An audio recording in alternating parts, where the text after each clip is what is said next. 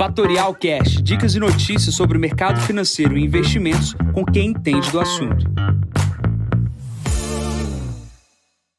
Bom dia, Jansen Costa, assessor de investimentos da Fatorial. Vamos para mais visão de mercado, hoje número 641. Hoje é dia 21 de dezembro, 7 e 19 da manhã. Dados internacionais ditam a possibilidade de recessão internacional e no Brasil, PEC avança. Começando aqui pela China, a gente está vendo o país passar por aquela onda de Covid que eu venho comentando aí nos últimos três dias. Porém, Pequim suspendeu aí o processo de testagem de Covid e a expectativa é que o processo de avanço da, da doença avance de maneira significativa e, obviamente, a gente não sabe como é que serão os desdobramentos é, na cidade, né? Ponto de atenção aqui, uma possibilidade de um ruído aí ou uma questão importante na questão do Covid na China. Obviamente, a gente sabe como controlar, a gente sabe como que o mundo lidou com o processo de Covid, porém a China, com esse processo de Covid zero, atrasou muito esse movimento e eu não sei o que vai acontecer, obviamente, com essa reabertura e a possibilidade de uma infecção generalizada no país. Tá? É, porém, é, o minério de ferro sobe 3,56% no dia de hoje. Outra questão importante da China que influencia aqui a gente é o processo de reabertura da economia. É, vale aqui a pena ouvir os gestores uh, que participaram aí do último Market Makers, que é um podcast que, que é muito relevante aqui no mercado financeiro. E o questionamento sempre é se a reabertura da China será inflacionária para o mundo ou deflacionária. Lembrando que a China tem uma inflação controlada frente aos pares internacionais das maiores economias. Então, essa reabertura será que aumenta ou não o preço dos ativos no mundo inteiro? Muitos acreditam que será inflacionária.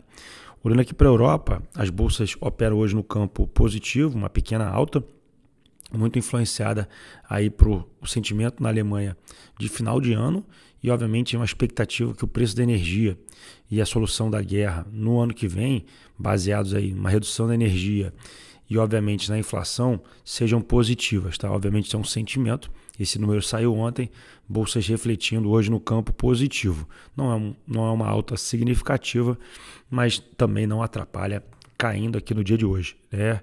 Olhando aqui para os Estados Unidos, ontem saiu dados do mercado imobiliário indicando queda nesse setor, setor bastante importante nos Estados Unidos. Hoje tem mais dados do setor imobiliário nos Estados Unidos, próximo ali ao meio-dia. E hoje, dois destaques aqui na abertura para resultados corporativos. A Nike divulgou seu resultado corporativo subindo quase 12% aqui na abertura e a FedEx também divulgou seu resultado corporativo subindo 3% na abertura. Basicamente, dados vieram melhores do que as expectativas dos analistas. Vale aqui um parêntese: sempre quando a gente está no cenário negativo, os analistas tendem a ser mais pessimistas do que, obviamente, as, os resultados acabam acontecendo. Obviamente, algumas vezes acabam acertando, mas quando não ocorre o, o encontro da projeção da média dos analistas com o resultado que a empresa, a, a empresa é, apresenta, há esses movimentos de bastante recuperação do preço dos ativos. Né? Então, Nike não foi diferente e outras empresas também não serão. É, foi divulgado os estoques de petróleo pela API, né, que é um instituto, projetou ali 3 3,1 milhões de queda no estoque de petróleo, mais 4,5 uh, ah, milhões de barris eh, de gasolina positivos. Né? Obviamente, a gente vai ter essa repercussão e essa divulgação de, dos estoques oficiais ao meio-dia e meio no dia de hoje, mas é um alerta aí para o mercado de petróleo aqui na abertura do dia. Olhando para o Brasil, é, principal destaque ontem na madrugada foi a aprovação da PEC no primeiro turno. O mercado já trabalhava com essa possibilidade durante o dia e foi um dos vetores de melhora do mercado é, no dia de ontem. Basicamente, a PEC teve a redução de dois anos para um ano. Então a gente está aprovando aí na casa de 178 bilhões de reais é, acima do teto fiscal. Obviamente isso aí é algo inacreditável para padrões uh, de controles fiscais, porém era uma projeção do dobro, porque obviamente as pessoas queriam, os governantes, futuros governantes, queriam que fosse o dobro desse valor. Então, obviamente, o mercado, vendo que o processo será da metade, é uma visão positiva, né? Seria o menos pior, né? Então, essa é uma questão importante. Também ontem à noite, na calada da noite, foi aprovado aí pela Câmara o aumento dos seus salários, né? Os governantes votam pelo aumento dos seus próprios salários, aumentou e aumentará em cascata salários de senadores, deputados, presidente do próprio STF e de todos os servidores da Câmara também terão aumento das casas, né? É, aprovado. Então a gente está levando aí o salário de um ministro do STF de 39 mil reais para 46 mil reais, né? Coitados deles com um salário desse tão elevado, sem contar os outros benefícios que eles também têm ali ao longo dos anos.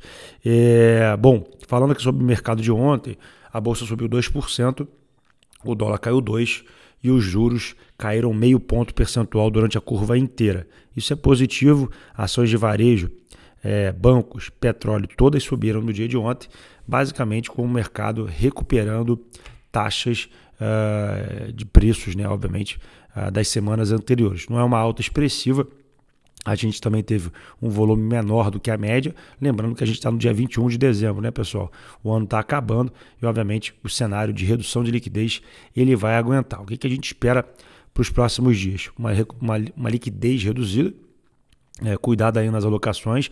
Esse, entre aspas, rally de final de ano é, pode machucar você no início do ano que vem. Ser conservador no ano que vem, em função de tudo que a gente está vendo, não será ruim. E, obviamente, a volatilidade no mercado de ações, dado todas as incertezas devem pautar aí é, o início do governo, ou seja, os seus 100 primeiros dias.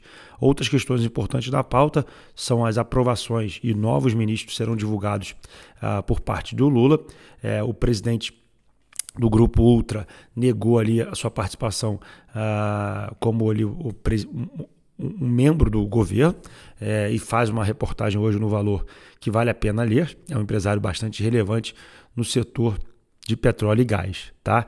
Na agenda de hoje, a gente tem nove e meia da manhã dados uh, externos aqui da, da, do, do, Brasil, né? obviamente dados de importação, exportação, tudo aquilo que acontece no Brasil. Às dez e meia a gente tem a arrecadação da Receita Federal. É, ao meio-dia, a gente tem venda de casa nos Estados Unidos. É, a expectativa é de queda, né, na casa de 6%.